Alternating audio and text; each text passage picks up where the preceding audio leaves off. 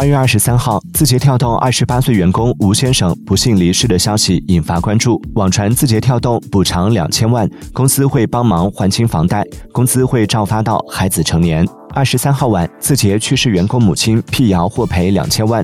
沸点视频对话逝者家属，吴先生母亲张女士称现在很痛苦。网传赔偿两千万的消息是假的，双方暂未协商赔偿事宜。